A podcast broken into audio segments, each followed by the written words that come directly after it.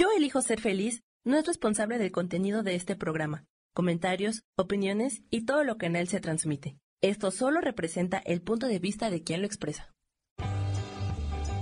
Yo elijo ser feliz presenta.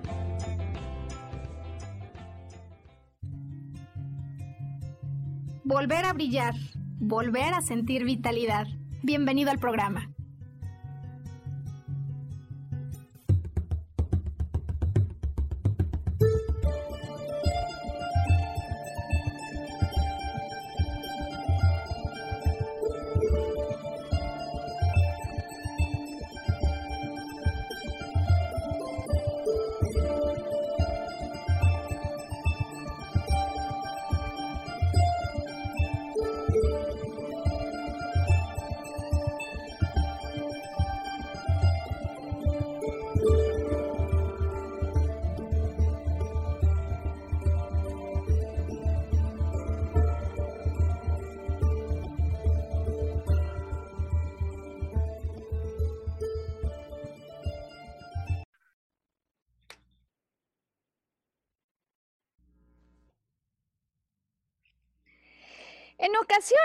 Em, algunos tenemos dolores en la columna vertebral, ¿no? Y dolores intensos que, sin embargo, difícilmente vinculamos con algún problema de índole emocional. ¿Existe esta correlación?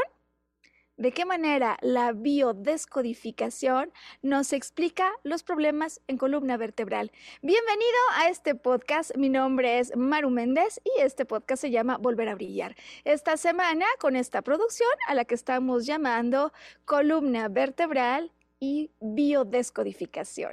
Eh, estamos listos y felices ya viendo también con nosotros súper preparado a Sergio Cuellar para participar con nosotros de este podcast. Sergio, bienvenido y gracias mil por venir una vez más a unirte con Volver a Brillar con este objetivo de ayudar a la comunidad a entender la relación de nuestras vivencias internas y lo que el cuerpo luego nos reporta. ¿Cómo estás?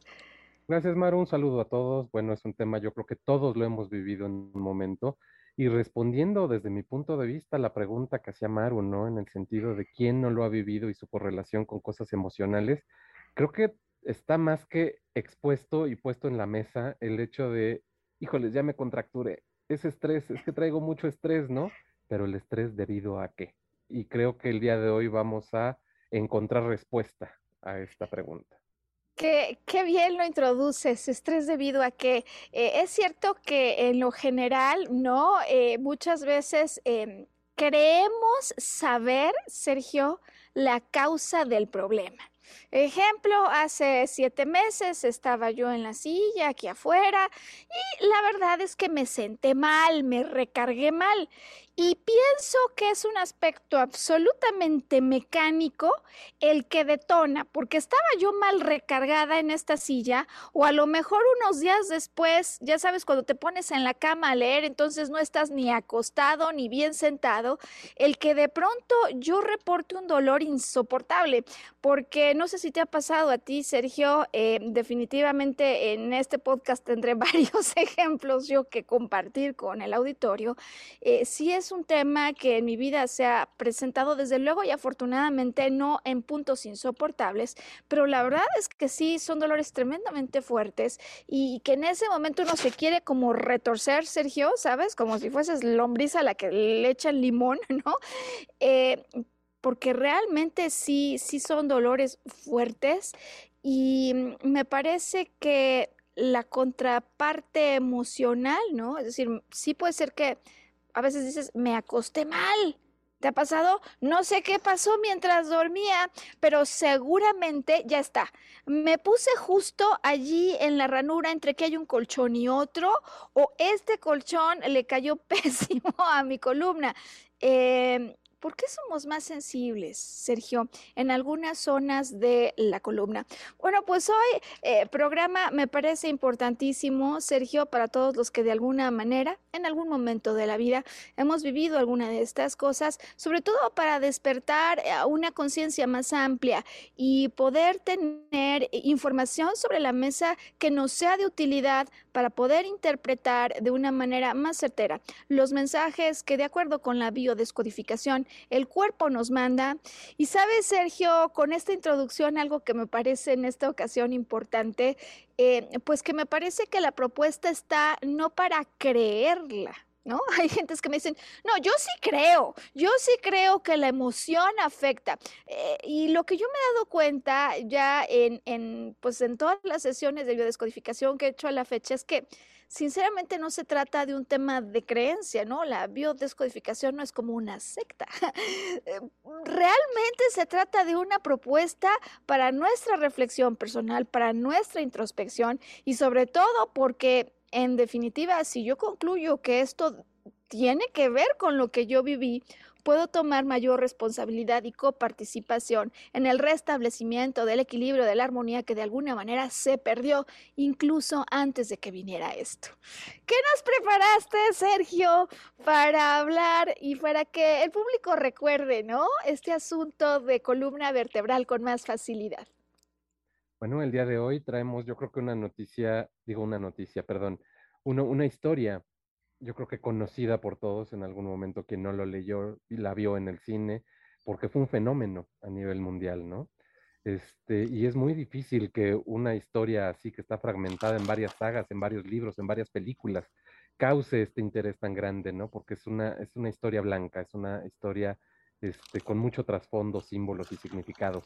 Pero el día de hoy eh, nos vamos a centrar en el origen, cómo empezó todo, ¿no? Y hablamos de Harry Potter.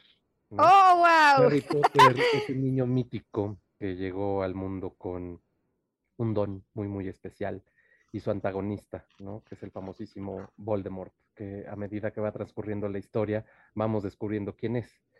Pero bueno, los inicios de Harry, él es un niño huérfano, sus padres murieron bajo circunstancias muy, muy sospechosas. Este, está catalogado como un mogul, es decir, este, una persona que no pertenece al mundo mágico, y vive con sus tíos y su insoportable primo, ¿no? Quienes le hacen la vida de cuadros. Harry vive en un closet debajo de las escaleras, es donde tiene su habitación, y pues sufre rechazos, este, falta de, de amor, de soporte, de abandono y de cuidados por parte de sus tíos. Hasta que la misma historia nos lleva cuando se abre una ventana de luz cuando recibe con la famosa lechuza esta que, a muchos nos encantó en la historia, una lechuza blanca que vuela con una carta donde le notifican a Harry que es, este, este, es aceptado para formar parte del mundo de Hogwarts, la escuela de magos, ¿no?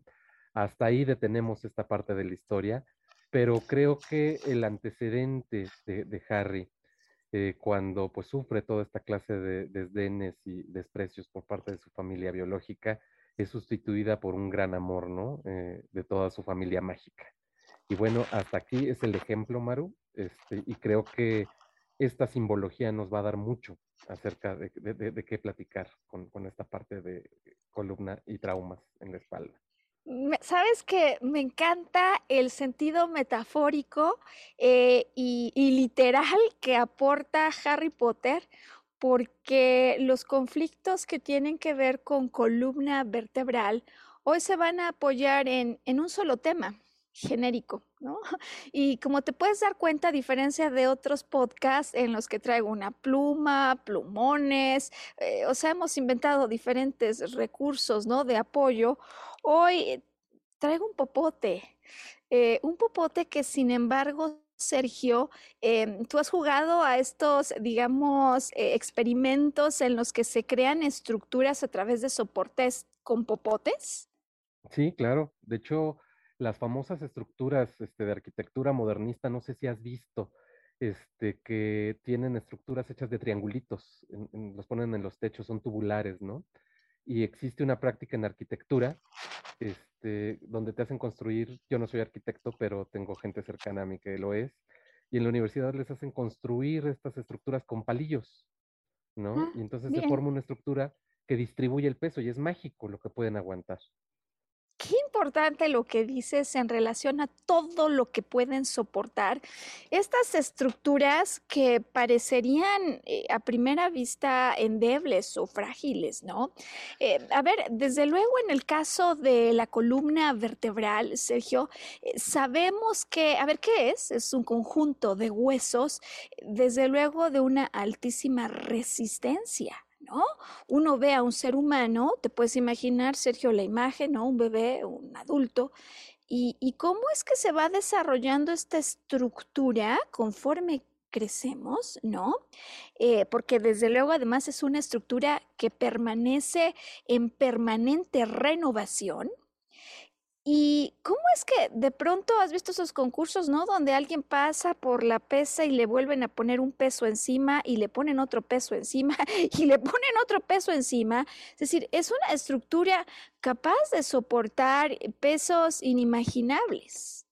Eh, me imagino, Sergio, que conforme voy hablando de soportar pesos, ya te puedes imaginar cómo se va a estructurar la metáfora en relación a los problemas emocionales que se vinculan con columna vertebral. Em, los pesos, incluso diríamos hoy, Sergio, para empezar así de entrada, los golpes de la vida. ¿Qué es finalmente la estructura de la columna vertebral? Bueno, es un conjunto, Sergio, de 33 huesos a los que llamamos vértebras. Eh, las vértebras eh, que pues van o abarcan desde la cabeza hasta la región pélvica y entre las cuales hay discos que operan como amortiguadores, ¿no? Es decir, anatómicamente hay 33 huesos y que de hecho tienen una vertiente a mano derecha y una vertiente a mano izquierda. Sin embargo, eh, digamos que más allá de la estructura ósea, hay toda una función alrededor de la columna vertebral que nos va a ser súper útil para poder entender los problemas emocionales vinculados con columna vertebral. Eh, en este sentido, hay, digamos, tres grandes funciones o misiones ¿no? de esta estructura. La primera, desde luego, tiene que ver con ser una estructura de soporte, ¿no? ya de entrada para cuello y cabeza, de entrada.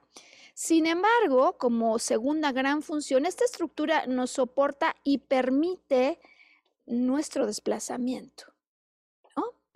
Y por último, y, clave, mira, yo aquí cierro los ojos y miro a través ¿no? del agujero, pues, de esta estructura tubular. Em, esta estructura protege, Sergio, la conocidísima y famosísima médula espinal. Y esto hoy va a ser clave en nuestra explicación de por qué de repente problemas que uno dice, pero ¿qué demonios tiene que ver esto con la columna vertebral? van a aparecer, se van a reportar. Em, esta médula espinal, Sergio, de alguna manera comunica raíces nerviosas a lo largo de esta columna va a haber raíces nerviosas. ¿Y por qué raíz? Porque son el origen de un nervio que se va a comunicar con un órgano o el origen de un nervio que se va a comunicar con un miembro del cuerpo.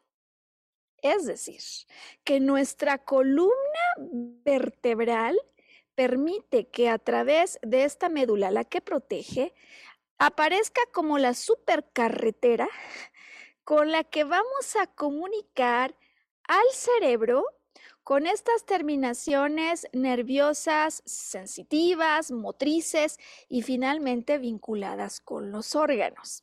No sé si entonces ya te estás, porque veo tus ojos y estoy segura que tú como el auditorio, en cuanto digo esto, ya se está formando una representación mental, ¿no es cierto, Sergio? Sí, claro, yo lo veo como eh, es, tenemos el conmutador de nuestra central telefónica en la cabeza y luego tenemos todo nuestro tendido de redes telefónicas, ¿no? Que cruzan por, este, por la columna y de ahí pues es como el, ramal, ¿quién no ha visto? este, estas casetitas donde están los cablecitos del teléfono en la calle, al que, a las que van el técnico cuando se descompone el teléfono, y de ahí salen todas las ramificaciones a las distintas casas para poder comunicar. Es correcto. Y, bueno, además, sabes, a mí esta explicación que tuve es como el conmutador, ¿no? Yo digo la supercarretera, cada quien tendrá su propia manera de, digamos, representar o darse una explicación sencilla, eh, vuelven muy claro lo que parecería muy complejo, porque puedes imaginar que teniendo 33 vértebras, una pequeña saliente a mano derecha, una pequeña saliente a mano izquierda, las interpretaciones que vamos a tener en orden de biodescodificación son enormes, ¿no? Eh, además, donde cada una de estas vértebras em, se une o de alguna manera, ¿no? Protege, decía yo ya, esta columna, pero digo, se une, ¿no? Están allí los cartílagos, se unen los músculos, pero permite entonces que estas raíces nerviosas que van a conectar el órgano con el cerebro o el miembro del cuerpo con el cerebro descansen para que la transmisión ocurra con máxima seguridad. ¿Qué quiere decir esto? Porque, a ver, desde luego, eh, pues imagina mi hermano la semana pasada, ¿no? Tuvo un choque, un impacto, se vino un carro encima del suyo ¿Y a dónde termina la historia? Pues como en la de muchos accidentes automovilísticos con el famoso collarín, ¿no?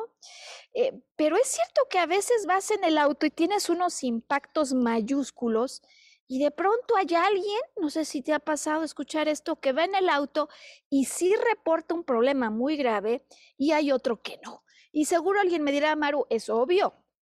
A lo mejor el golpe fue del lado derecho o el golpe fue, golpe fue del lado izquierdo.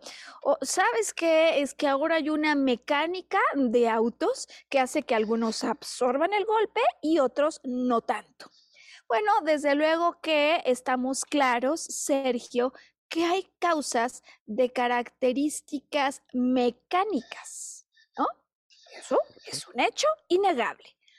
Sin embargo, dadas ciertas características de impacto y de golpes, sean físicos o metafóricos, en algunos casos se resiente con más dolor esto, en otros no aparece dolor. ¿A qué se debe? ¿Cuál es la razón? Bueno, pues vamos a hacer aquí entonces, Sergio, pausa para que quienes están con nosotros eh, puedan rápidamente ir por agua, ir por un café o tomar los datos de contacto que nos va a ayudar a plasmar Sam hoy para que al regresar expliquemos, Sergio, ¿Cuáles son las regiones de la columna? Hoy quiero explicar de alguna manera apoyada en estas regiones las funciones que tienen las regiones de la columna y por lo tanto, para hacernos más fácil eh, recordar, ubicarlo, ¿no? guardarlo con nosotros, el significado emocional que puede haber con un problema de columna vertebral. Desde luego, si nos fuéramos a dedicar a hablar de conflicto por conflicto en cada una de las 33 vértebras, pues no sé cuánto nos tardaríamos, pero pienso que lo haríamos bastante impráctico. Eh, desde luego, quiero explicar que existe, Sergio, un significado para cada una de ellas, pero ya solo con la zona, con la región, vamos a empezar a tener una orientación muy clara, muy válida. Hay diccionarios disponibles al acceso, digamos, gratuito, incluso universal, a través de Internet. Tú puedes buscar diccionario bioemocional. A mí particularmente me gusta mucho este Sergio, es un diccionario eh, de Christian Fletch. Él es francés y en lo que toca a columna o en lo que toca, por ejemplo, a costillas, te da el significado puntual que se vuelve súper revelador. Eh, parece a veces que uno no cree, dices, pero ¿cómo te digo que uno dice, no lo creo? Pues yo te digo hoy que no creas nada, eh, sino que tomes esto como un input valioso para tu propia validación e investigación personal, porque he acompañado ya a cerca de cientos de personas, Sergio, donde la causa emocional tiene todo que explicar respecto al dolor que de alguna manera, metafóricamente, está reportando el cuerpo. Vamos a la pausa que ya volvemos inmediatamente. Bueno, pues volver a brillar este podcast eh, que hemos construido en una serie, ¿no? De capítulos sobre los que alrededor de mediados de año comenzamos a hablar acerca de qué significados emocionales puede haber detrás de eso que nos reporta el cuerpo como un dolor, como un padecimiento. Hoy particularmente Sergio hablando de columna vertebral y, ya nuestro invitado de plaza, ¿no? Nos ha hablado acerca de una historia que la verdad que sí nos va a ayudar hoy muchísimo Sergio en la metáfora de cómo Harry Potter no se siente soportado por un primo insoportable, por una familia que no lo cuida como debería y que finalmente encuentra como, déjame decirlo así el reemplazo o la solución metafórica a eso que de otra manera, si Harry Potter no encuentra esta familia de luz, de alguna manera seguro le hubiera provocado problemas de columna vertebral. ¿Por qué digo esto, Sergio? Fíjate que, digamos, cuando vamos a hablar de la estructura vertebral, eh, hay una, mm, llamamos analogía, que a mí me ha servido mucho para entender lo que ocurre en nuestro interior. Tú te has fijado cómo hay algunos animales que construyen alrededor de su cuerpo un caparazón. ¿Te viene a la mente alguna idea? El armadillo. El armadillo o por ejemplo el cangrejo, ¿no? O por ejemplo la famosa concha nácar. ¿No? Cómo se protege con este caparazón, que es precioso además. Eh, bueno, ciertamente en el desarrollo de un ser humano, ¿no? Hay órganos que como te puedes dar cuenta, no es que vivamos con el corazón, eh, digamos así, expuesto, ¿no? Eh, es decir, todo nuestro cuerpo, todo nuestro desarrollo anatómico es un modelo que va estableciendo un modelo de protección finalmente y de soporte para lo que nosotros tenemos adentro. Ya explicaba yo que en el caso de la columna vertebral, este es el gran aparato, no solo que me permite estar soportado y moverme, sino eh, proteger a la médula espinal y a los nervios, a las terminaciones, a las raíces que van a conectar y van a permitir la comunicación. De la misma forma, Sergio, en la vida exterior, está, o está ocurre al interior de nuestra biología, ¿no? Bueno, en el mundo exterior, eh, si tú te das cuenta ante lo frágil eh, o las circunstancias delicadas que podrían aparecer, contamos con estructuras de soporte y protección. Ejemplo, la familia. ¿no? La familia es un núcleo, ¿verdad, Sergio? Que en principio, y digo que en principio porque ahí es donde empieza luego toda la situación conflictiva, eh, nos da soporte ante lo frágil, lo difícil o las circunstancias adversas que pueden ocurrir afuera. Desde luego hay otras estructuras en las cuales nosotros nos apoyamos al punto que son cosas que valoramos porque nos sostienen. Por ejemplo, Sergio, el apoyo de un grupo laboral. ¿No? Que hay personas para las que su equipo de trabajo se vuelve toda una estructura de soporte. Y, desde luego hay otro tipo de estructuras que nos hacen sentir plenamente protegidos, por ejemplo, la estructura legal. Sin embargo, en ocasiones, estas estructuras familiar, laboral, legal o de cualquier otra índole que yo considere como mi estructura de soporte, en ocasiones la estructura falla. La estructura externa, que hay quienes refieren, Christian Fletch de este libro que les he referido, la refiere como la exoestructura, la estructura exterior, pero que de alguna manera, Sergio, se simboliza con esta estructura interior. Aquí me gustaría hacer una pausa, Maru, porque muy importante eh, dar a conocerle a, la gente que te está escuchando en este momento que cuando hablabas, por ejemplo, del armadillo, la concha nácar, todo esto, eso se llaman exoesqueletos. Y quiere decir que traen el esqueleto por fuera. En el caso de nosotros, los seres humanos y de una gran parte de, seres vivos, tenemos el esqueleto por dentro. Entonces, cuando tú hablas de estos exoesqueletos o estructuras, lo que quiere decir es que son estructuras que están por fuera. Exactamente, qué bien, gracias. Mil gracias por, por la explicación detallada, porque va a ser súper útil, Sergio. Hoy esta explicación, quizás más allá del significado particular de cada una de las vértebras, es lo que nos permite entender el conflicto de base, el conflicto general.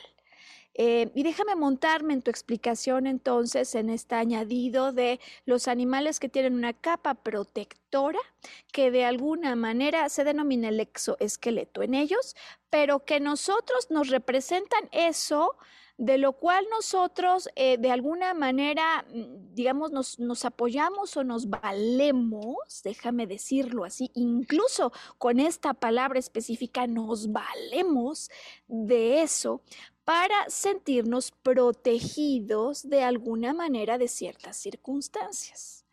¿Qué pasa, Sergio, cuando lo que tú pensabas que te protege o cuando aquello en lo que tú te soportabas se cae, se desmorona o pierde esta función protectora. Naturalmente, Sergio, es que esto no es algo que en definitiva se necesite pensar o que uno se necesite subir a un cerro para filosofar durante 40 días. Naturalmente, cuando yo percibo, siento que eso en lo que me estaba apoyando de alguna manera ha dejado de ser efectivo o no, de alguna manera no me va a seguir apoyando, esto genera un gran shock. Em, en, el en términos, por ejemplo, de quienes viven el problema del desempleo, Sergio, eh, como consecuencia de una pérdida de trabajo, em, se llama incluso el conflicto del desempleado cáncer de huesos. Porque es como si yo percibiera que la estructura de alguna manera se cae, se derrumba y dependiendo del sentido metafórico que yo le vaya a dar a esto, eh, hay quienes dicen se desmoronó y desmoronar tiene un vínculo con líquidos, por ejemplo, con riñones, Sergio, que podría llevarme o bien a un problema en riñón o bien a un fuerte dolor en la parte de la columna vertebral que justo esa vértebra se vincula con la terminación nerviosa de riñón, por ejemplo. Esto en lo general. Ahora bien, el problema no es per se, Sergio, que se caiga la estructura. Porque ante la caída de estructura hay quienes dicen maravilloso, la verdad es que estos cimientos ni me gustaban, ya no me sentía pleno.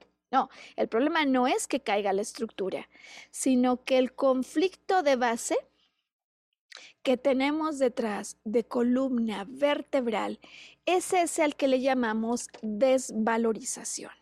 Y no sé si te pase, pero cuando uno escucha desvalorización, a veces no queda tan claro, ¿no? Este término no es en algunos casos para algunas personas tan autoexplicativo.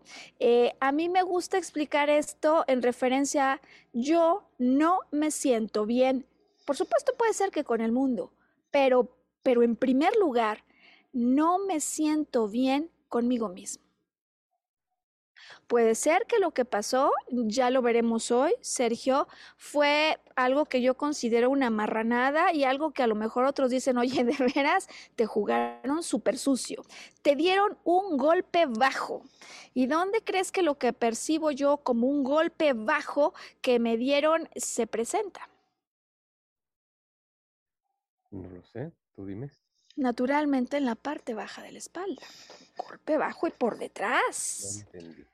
¿Ya viste? Me dieron una cuchillada en la espalda.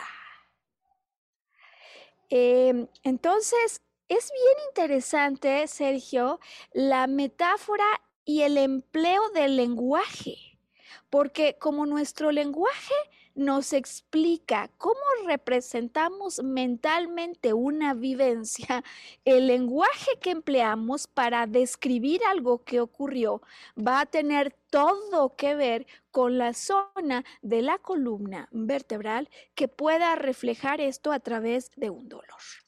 Vamos entonces hablando, Sergio, de cinco regiones. Cinco que son las regiones que normalmente se describen ¿no? en el entendimiento de la columna vertebral, pero que yo quiero ir recorriendo y conforme recorramos explicar el sentido que tiene, ya sabes que fisiológicamente el sentido siempre nos explica la metáfora emocional. Eh, bueno, explico que hay cinco regiones y las conocemos todos, ¿no? ¿Se? La, parte, digamos, tú te tomas con, tu mano aquí atrás, la nuca, esta parte que une, ¿no? Tu cabeza ya con el resto del cuerpo. Y empezamos aquí justo con la región cervical o de las vértebras cervicales. Son siete. Y curioso sabes, Sergio, que lo que se va a reportar en esta zona tiene todo que ver con problemas de comunicación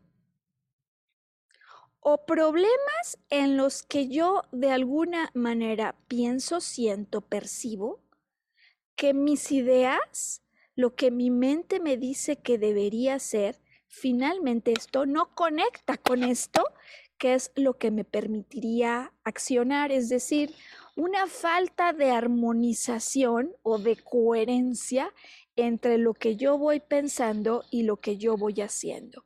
Una aparente imposibilidad o incapacidad de comunicar eso que de alguna manera a mí me gustaría que ocurriera para regresar las cosas a un cierto orden. Y, pongo algún ejemplo de, digo que los, accidentes, ¿no? Esos de que te llegaron por detrás y entonces traes el collarín, suelen ser eh, frecuentes, ¿no? En muchas personas que atribuirían en principio pues todo al accidente, ¿estás de acuerdo, Sergio? Em, y sin embargo, cuando uno hace la pregunta biodescodificadora de arranque, las caras de sorpresa son grandes o el oh, no lo había pensado, también se vuelve un wow, ¿cómo? Eh, porque sabes que hoy sí me gustaría aclarar, Sergio, que en el caso de la columna vertebral, como no sea este cáncer que se da por un shock de tamaño, digamos, de percepción y magnitud brutal. Cáncer en huesos, una percepción, un shock brutal, un problema realmente descomunal, al menos así como yo lo viví. Eh, en el caso de la columna en general, esta desvalorización, este sentirme mal conmigo mismo porque algo ocurrió en el exterior donde o yo me siento culpable o me siento súper enojado en cólera, ¿no? Eh, usualmente este conflicto de desvalorización es un conflicto que se va a ir presentando de manera crónica. ¿Qué significa esto, Sergio? Si bien a lo mejor antier o el mes pasado alguien le chocaron y a raíz de eso aparentemente vino el problema, por lo pronto aquí en la zona cervical, eh, estaríamos sospechando eh, con una alta probabilidad, Sergio, que ha venido viviendo un conflicto en el que siente que no puede comunicar o le impiden comunicar o en el que hay una frustración consigo mismo porque hay algo que si bien la mente dice que hagas, a la hora de actuar por alguna razón, no puedo hacer o siento que no debo hacer. ¿Me explico? Em, y bueno, sí, definitivamente no. Eh, digamos que en el marco general de interpretación empezaríamos diciendo, eh, dados los golpes que en ocasiones percibimos de la vida, ¿de qué manera te has sentido imposibilitado para comunicar o para ejecutar algo que tu mente te indica que deberías hacer. No sé si hasta este punto, Sergio, eh, la explicación va ayudándote a ir eh, como correlacionando la zona, su función y el problema emocional que puede haber detrás, porque más allá de que no me pueda comunicar o más allá de que no pueda accionar lo que me dice mi mente, me siento mal conmigo mismo por no poder hacerlo. Pues Eso me trae a la mente esa incapacidad de comunicar, ese autosentirse mal con uno mismo, ¿no? Porque pues nosotros no vamos como seres humanos, no vamos por la calle diciendo, oye, ¿sabes que hoy me siento muy mal conmigo mismo? Es algo que regularmente guardas para ti. Y me viene el ejemplo, ¿no? Yo creo que a todo el mundo nos ha pasado cuando sales de la escuela y ejecutas tus primeros pininos en el mundo, este, digamos, laboral el primer sinsabor que te viene a la cabeza en tu vida, ¿no? Porque te das cuenta que no sabes nada. O sea, después de cuatro, cinco, seis años de estudio, este, pues traes todo el bagaje teórico, ¿no? Pero prácticamente este, te, te, enfrentas con una realidad y eso te hace sentirte de repente con cero valor. Claro, esto se, se, mitiga a medida que vas tomando experiencia y vas avanzando por la vida y vas tomándole maña y aprendizaje a lo que, a lo que te cata hacer, ¿no? Pero creo que es uno de los primeros choques de desvalorización que tenemos como profesionales, el decir, híjoles, no, no, no sé ni por dónde, ¿no? Es un ejemplo que me vino a la mente. Es que sabes que a mí me, hace reflexionar muchas veces escucharte, ¿no? Porque en efecto los temas de desvalorización encima los va cargando la espalda como, como un peso, como si fuera estas cosas que, que levantan, ¿no? Los, eh, los que se dedican al rollo de las pesas pero que en efecto yo siento que de alguna manera no puedo, o sea, resulta demasiado. Me decía una persona con la que hace unos días conversaba eh, cómo se dio cuenta a raíz del accidente y la situación en, en las cervicales que se empezó a sentir inmediatamente, digamos, eh, asociado al dolor cuando se dio cuenta que en el trabajo hay un proveedor que le llama, que les ha hecho algunas cosas y que ya no quiere él realmente ni hablar, ¿sabes? Pero como en ese momento esa llamada le generó un dolor ahora que está tan atento, con foco en lo que está pasando. Y lo que pasa es que usualmente no estamos con las antenas así, ¿no? Tan alerta o con los ojos tan abiertos. ¿Qué te parece si bajamos entonces a la segunda región en términos de la columna? Una vez que dejamos esta zona, ¿no? De la nuca, del cuello, entramos justo a la región torácica. Región torácica en la que vive corazón, y esto, Sergio, al menos en mi caso, me ayuda inmediatamente a empezar a entender algunos problemas que van a caracterizar esta zona. Una zona, la dorsal, caracterizada dependiendo de, digamos, la vértebra, pero en general podemos hablar de una carencia afectiva. Carencia afectiva que puedo vivir en dos vertientes. En la vertiente de siento que mamá, papá, mi familia, mis seres cercanos, eh, de alguna manera no me quieren lo suficiente. Eh, o por otro lado, yo me siento, sabes, Sergio, cuando ya estamos en la zona torácica, estamos hablando, yo me siento el pilar del clan.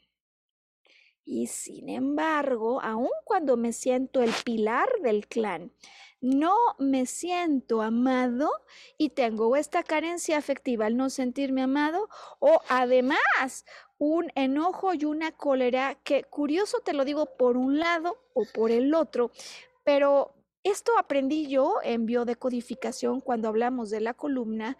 Normalmente, Sergio, este dolor, eh, aunque lo sintamos a veces sobre la zona central, se carga un poco más al lado derecho, que en este caso tiene que ver con la carencia afectiva, o se carga un poco más al lado izquierdo, que tiene que ver con conflictos de enojo, de rencor.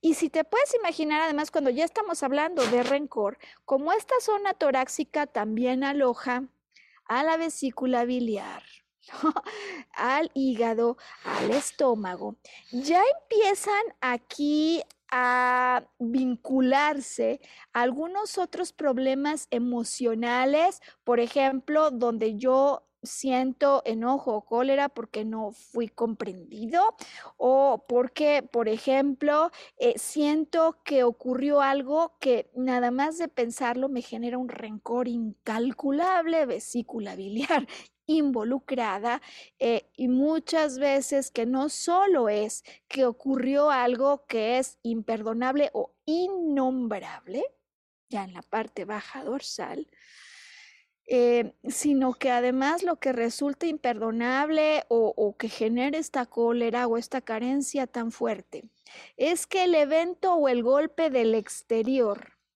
me viene en relación a personas cercanas en el ámbito donde yo se supone que debería recibir soporte. ¿Te hace sentido esto? Sí, nada más diferenciando un poquito, cuando te refieres al lado izquierdo o derecho, ¿es mi lado izquierdo o mi lado derecho? En efecto, gracias por hacer la, petición de aclaración. Eh, cuando yo hablo del lado derecho, no me refiero al que veo en la persona, sino yo tengo un lado derecho, tengo un lado izquierdo. Si yo soy una persona diestra, entonces conflictos que estén en la parte, estamos hablando dorsal, hacia la derecha tendrán que ver con emociones, eh, interpretaciones de carencia afectiva. Y si yo soy diestro y el dolor está en esta zona dorsal, pero con carga hacia la izquierda, tendrán que ver con enojos, rencores, cóleras en relación a algo que ocurre en las estructuras de soporte. Eh, dependerá de la vértebra dorsal, por ejemplo, la dorsal 2 podría tener que ver el lado izquierdo con padres adoptivos o, por ejemplo, la dorsal 3 tendría que ver con madre, madre real, simbólica o madre afectiva. A nadie le sorprenda. Entonces, por ejemplo, Sergio, el caso de esta chica que con motivo del divorcio de los padres desarrolla un problema en columna con un dolor intolerable a la altura de la dorsal 3 y curioso y en compensación, aparente para un lado y para el otro, no esto se desvía, em, em, en una lumbar que está vinculada con la percepción de aquí pasó algo sucio. La mamá sale de casa para ir con alguien más, ella lo interpreta así. No es que necesariamente así fuera, ¿eh, Sergio? Porque las historias se arman con tramas bastante más eh, complejas que las que aparentemente vemos. Pero basta que yo lo vea como una alta traición por ejemplo, para que haya un problema en una lumbar y además en la dorsal que me vincula con mamá. Entonces, en resumen, resumidas cuentas, en la zona dorsal eh, estamos hablando de esta zona en la que se aloja corazón, em, la parte superior ¿no? del aparato digestivo, estamos hablando de conflictos en los que siendo yo el pilar del clan, así me considero, al mismo tiempo percibo que hubo algo en relación a mi familia, mis seres cercanos, a raíz de lo cual es que a lo mejor ellos lo hicieron, pero sabes, yo soy quien me siento mal conmigo mismo por esto que ocurrió y por ejemplo este caso del que hablaba yo en la dorsal número 3 eh, y también en la lumbar número 3, este problema de separación, mamá se alejó, yo siento que no hay afecto suficiente, carencia de afecto y podría hasta vivirlo con la sensación de culpa. Es mi culpa porque no hice nada a tiempo, porque no le hacía caso a mamá. Lo viva esa carencia afectiva, por un lado, con un dolor emocional que reportará eh, la dorsal número 3, que además lo viva con la sensación de que además aquí, ¿sabes, Sergio? Hubo algo sucio y me siento tan culpable de esto que ocurrió porque yo no hice nada que encima por años no le voy a contar a nadie que mamá se fue de casa. ¿Cómo lo ves? Hasta allí. Eh, es, complicado porque cada dorsal tiene un significado, ¿no? Pero el, mapa general que nos enseñas es, si te entendí bien, viene de cervicales. Después pasamos a la segunda zona, que es la parte, ¿cómo le llamaste? Dorsales. Estamos en las dorsales. o, torácica. Ajá. Eh, exacto. Exacto, me has entendido perfecto. Y vamos en tercer lugar a la zona lumbar, espalda baja. La zona lumbar, espalda baja.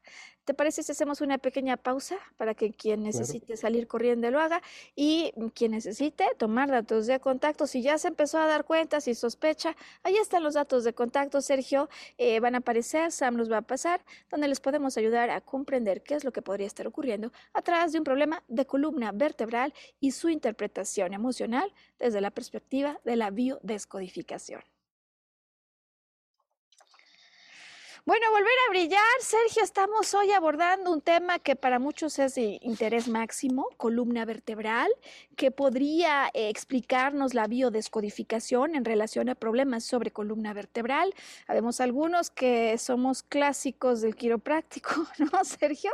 O de repente, pues yo digo, pues es que hice un viaje y todo se me desacomodó. ¿Qué pasó en el viaje? ¿No? ¿Qué, qué, qué estructuras Sergio, de alguna manera se vieron amenazadas o en dónde te sentiste culpable, carente de afecto, ya decíamos en el caso de las dorsales, en relación a la estructura familiar, dependiendo del nivel de la dorsal, eh, o en relación a esto que me hace sentir mal, pero que al mismo tiempo me hace enojar muchísimo. Esta es la zona, la dorsal, carencias afectivas, muchas en relación con los seres eh, familiares más cercanos, em, y donde hay cólera al mismo tiempo, al sentir que esa estructura de soporte, esa exoestructura de la que nos has hablado hoy, Sergio, con, con los casos de algunos animales que desarrollan su estructura afuera, su protección afuera, para nosotros también metafóricamente tiene un lugar por nuestra familia, nuestro trabajo o la que para cada, para cada cual eh, represente esto.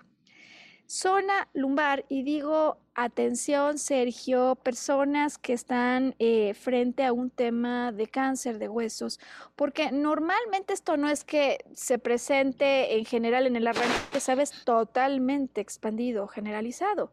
Eh, muchas veces inicia en algunas zonas, me han reportado personas con las que trabajo, es que me dicen que aquí hay una manchita Em, ¿Qué representa ya en términos de esta estructura la zona lumbar, decía yo, espalda baja? De alguna manera, Sergio, aunque esto empezara en la parte superior a quererse deformar, esta zona lumbar nos da rectitud. Es donde reside, Sergio, el centro de gravedad del cuerpo. Es decir, es la zona que me permite sentir perfectamente sostenido. Cuando yo vivo un conflicto, por ejemplo, así percibido cuando pierdo un empleo y en ese momento siento que se derrumba por completo la estructura en mi vida, eh, es posible, altamente probable que esta zona se vea de alguna forma afectada eh, porque siento además muchas veces en esos eh, despidos injustificados que algo sucio ocurrió. Y esta zona lumbar, además, Sergio, se empieza a vincular, si te imaginas un cuerpo, es muy fácil verlo, ¿no? En alguna imagen de la columna vertebral, se empieza ya a vincular con la zona del aparato sexual. Eh, hay conflictos sexuales que ya van a estar íntimamente relacionados con la zona sacra y con el coxis, pero empiezan algunos problemas a reportarse a través de la zona lumbar. Em, desde luego, sabes, es interesante algunos ejemplos que ocurren en, esta zona. Em, y cómo el soporte y lo que crees que le daba mm, sentido, ¿no? La estructura, o sea, si, si le pegan allí, hombre, esto se cae, ¿no? En el centro de gravedad. ¿Cómo se puede resolver ya con la historia de Harry Potter que tú nos has presentado? Porque, bueno, alguien diría, sí, por supuesto que la estructura que yo siento que me soportaba por completo, si se desmorona, ¿cómo la reparo? ¿No? Finalmente hoy nos has platicado la historia de un Harry Potter que ha perdido a su familia. Entonces, ¿cómo la reparo? Si encima la familia de repuesto que tiene en la tía no solo no lo cuida, sino que el primo es insoportable. Y sin embargo, Sergio, me gusta la metáfora de arranque porque pienso que hoy puede ser una reflexión y un tip de salida también igualmente relevante. ¿De qué manera? Si esa estructura se cae porque posiblemente ya no tenía los cimientos apropiados, podrías tú crear una nueva estructura El problema no es haberla perdido. Muchas veces algunas personas lo que pierden es el sentido de dirección, las referencias, ¿no? Eh, con las que yo me apoyaba. Pero si esto lo están reportando las lumbares, es decir, aquello que me hacía sentir recto se cayó, el problema es que ante la caída yo muchas veces no pongo frente a mí ninguna otra estructura de soporte, ni siquiera la planteo con mi imaginación. Y la experiencia lo que me indica en los casos en los que he trabajado estos temas de se cayó la estructura es que normalmente se cae, Sergio, lo que te aleja de tu verdad esencial. Si algo se cae, sea un matrimonio, sea un noviazgo, sea un trabajo, si algo se cae, es porque eso que se ha caído no estaba en plena alineación con tu estructura interior. ¿Sí me explico? Es decir, que la exoestructura caiga no tendría por qué marcar que la estructura interior cae. El, el, mensaje lo entendemos quizás de una manera como con cables cruzados, porque como yo le daba valor y valoraba a aquello que me soportaba, cuando esto se cae me siento desvalorizado interiormente. Y la propuesta aquí es justo la inversa. Si algo se cae, que yo creía que me daba valor, es porque hay un valor intrínseco en mí que esa estructura no estaba soportando. ¿Cómo ves esta explicación?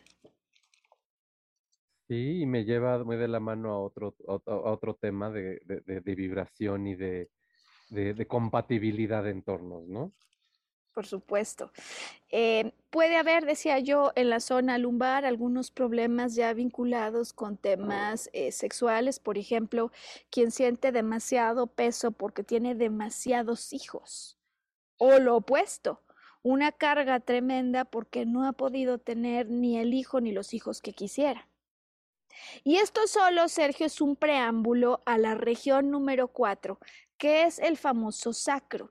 En el caso del sacro tenemos a cinco vértebras soldadas, pero fíjate que es bien interesante el caso del sacro, que además nos va a explicar posteriormente a entender, digamos, o a describir lo que ocurre con algunos huesos cuyo nombre, Sergio, esto es, es, es verdaderamente eh, impactante, refleja su función.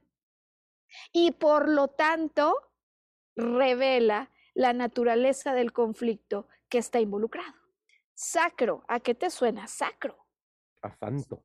Sacrosanto, ¿no? Claro, el, el, conjunto de vértebras del sacro, que de alguna manera están deseadas soldadas, ¿qué está protegiendo? Está protegiendo una reunión, una, una región sacra. Eh, desde luego, temas vinculados con sacro nos van a revelar conflictos de naturaleza sexual, ¿no?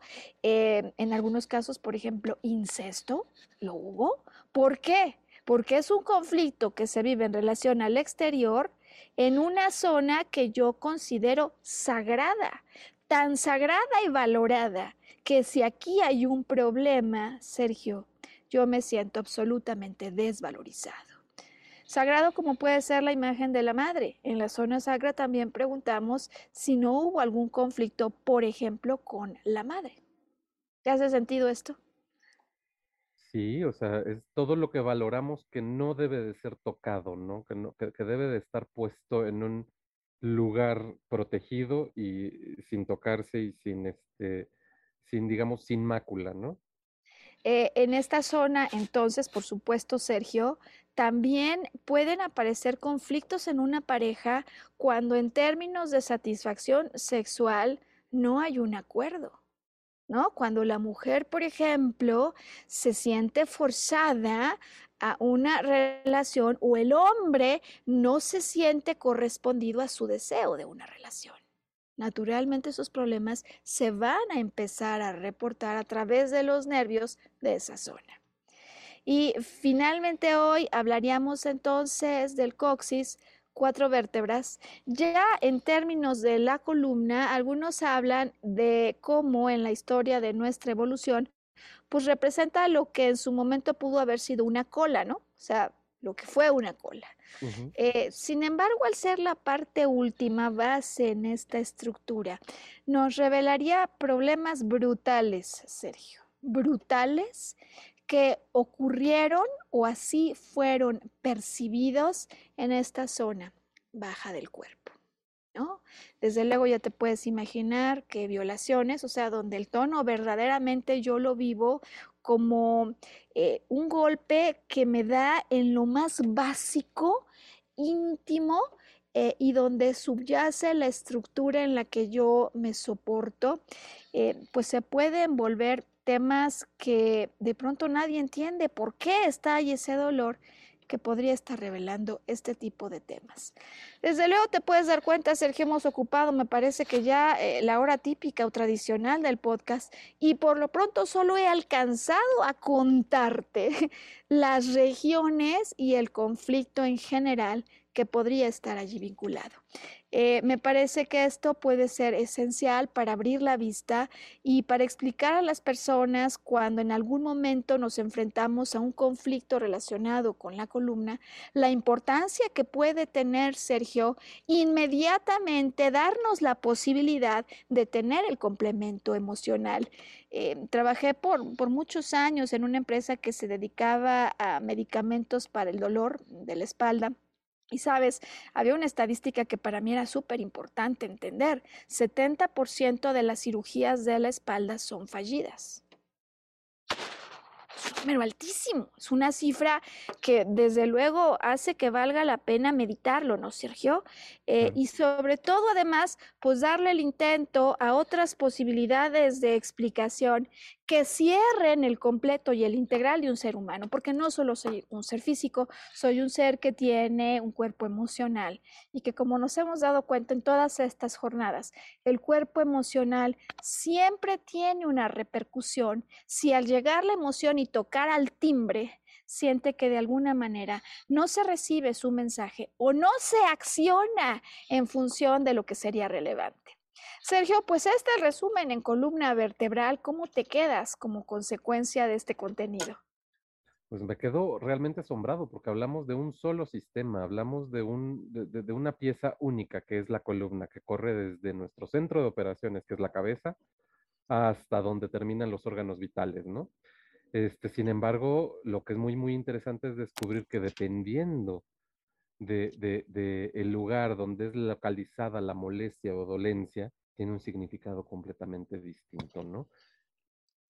Sí, porque además eh, distinto pero no aleatorio, porque uno diría, ¿qué, tiene que estar haciendo en mi espalda mi mamá o mi papá? O el problema en la empresa donde no me ha animado a hablar, o qué tendría que estar viendo el marido que se fue y yo siento que hubo, por ejemplo, aquí una traición, o yo siento que hubo una violación en lo íntimo, en lo sexual. Bueno, naturalmente eh, que esta columna, como se vincula con las raíces nerviosas que conectan con órganos, va a tomar sentido si entendemos esta vértebra con qué órgano está vinculada y en consecuencia este órgano o este miembro, por ejemplo, pueden ser las piernas, ¿no? Con qué interpretación metafórica podría estar asociada que me ayude de una vez por todas comprender el problema específico. Y bueno, decía, son 33, hay un lado derecho, hay un lado izquierdo, eh, hay discos de por medio que son el amortiguador, con lo cual, pues la invitación, Sergio, final a las personas que estén interesadas en este tema, Sam nos va a ayudar en la parte final del podcast nuevamente a poner los datos de contacto. Eh, les podemos ayudar, por supuesto, no solo en la averiguación, Sergio, de cuál es el tema o el problema, sino como esta semana trabajaba con un muchacho de unos 20 años, eh, en la resignificación del problema, en la solución práctica, porque así como Harry Potter encuentra una estructura de soporte que tiene que ver todo con su verdadera misión y aporte. Cuando se cae una estructura en nuestra vida, siempre hay otra más, que de hecho, si sabemos alejarnos de la que se ha caído, con la emoción y con los pensamientos, esta va a darle mucho mayor sostenimiento al proyecto que nuestra alma tiene, a nuestra misión, al aporte que venimos a realizar, eh, y que muchas veces por estar con la vista perdida en aquello que se fue, no hacemos que aparezca pronto. Te puedes imaginar, eh, imaginar lo que hubiera ocurrido en la historia de Harry Potter si se queda en ese closet escondido. Es que no hay historia. Una, no hay historia, y dos, quién sabe qué hubiera sucedido con sus poderes, qué tal que estornuda y se enferma y algo más malo sucede, ¿no? Me encanta como conclusión eso que estás diciendo, porque sabes, el que vive en la covacha de su cama, eh, de sus pensamientos, en los pasillos de su casa, sufriendo por esa estructura que cayó, es posible que se esté perdiendo de la gran oportunidad de descubrir no solo esta otra estructura, sino a raíz de lo vivido, ¿qué puede observar? Porque normalmente se cae una estructura y esto trae una ganancia central. Parecería la antítesis, parecería incluso paradójico, pues por paradójico que parezca, siempre hay una razón de mucha mayor valor fundamental detrás de esas pérdidas o caídas en las estructuras que nos soportan. Sergio, pues no sé con qué conclusión quiera cerrar entonces hoy. Pues eh, lo, que nos lleva a todos, ¿no? Este, básicamente es en lo que se basa esto, que es el cuerpo expresa lo que no puede hablar la boca, ¿no? Es decir, es la manera de comunicarse del cuerpo de, hey, aquí hay un problema, ¿no? Y eso, eh, pues nada más nos da la oportunidad de comprender qué es lo que hay detrás de esta dolencia, de esta molestia, ¿no? Sin duda, eh, y todo un sistema de comunicación, ¿no? El cuerpo, que si lo sabemos leer, nos va a permitir adueñarnos de nuestra armonía, del regreso a una vida en la estabilidad que todos deseamos. Sergio, pues yo deseo que este fin de semana sea magnífico para ti, para nuestro auditorio, que elijan ser felices y que elijan volver a sintonizar con volver a brillar cuando en una semana tengamos una nueva producción en torno a biodescodificación. Nos vemos en una semana, Sergio. Un saludo a todos y nos estamos viendo la semana que viene. Hasta entonces.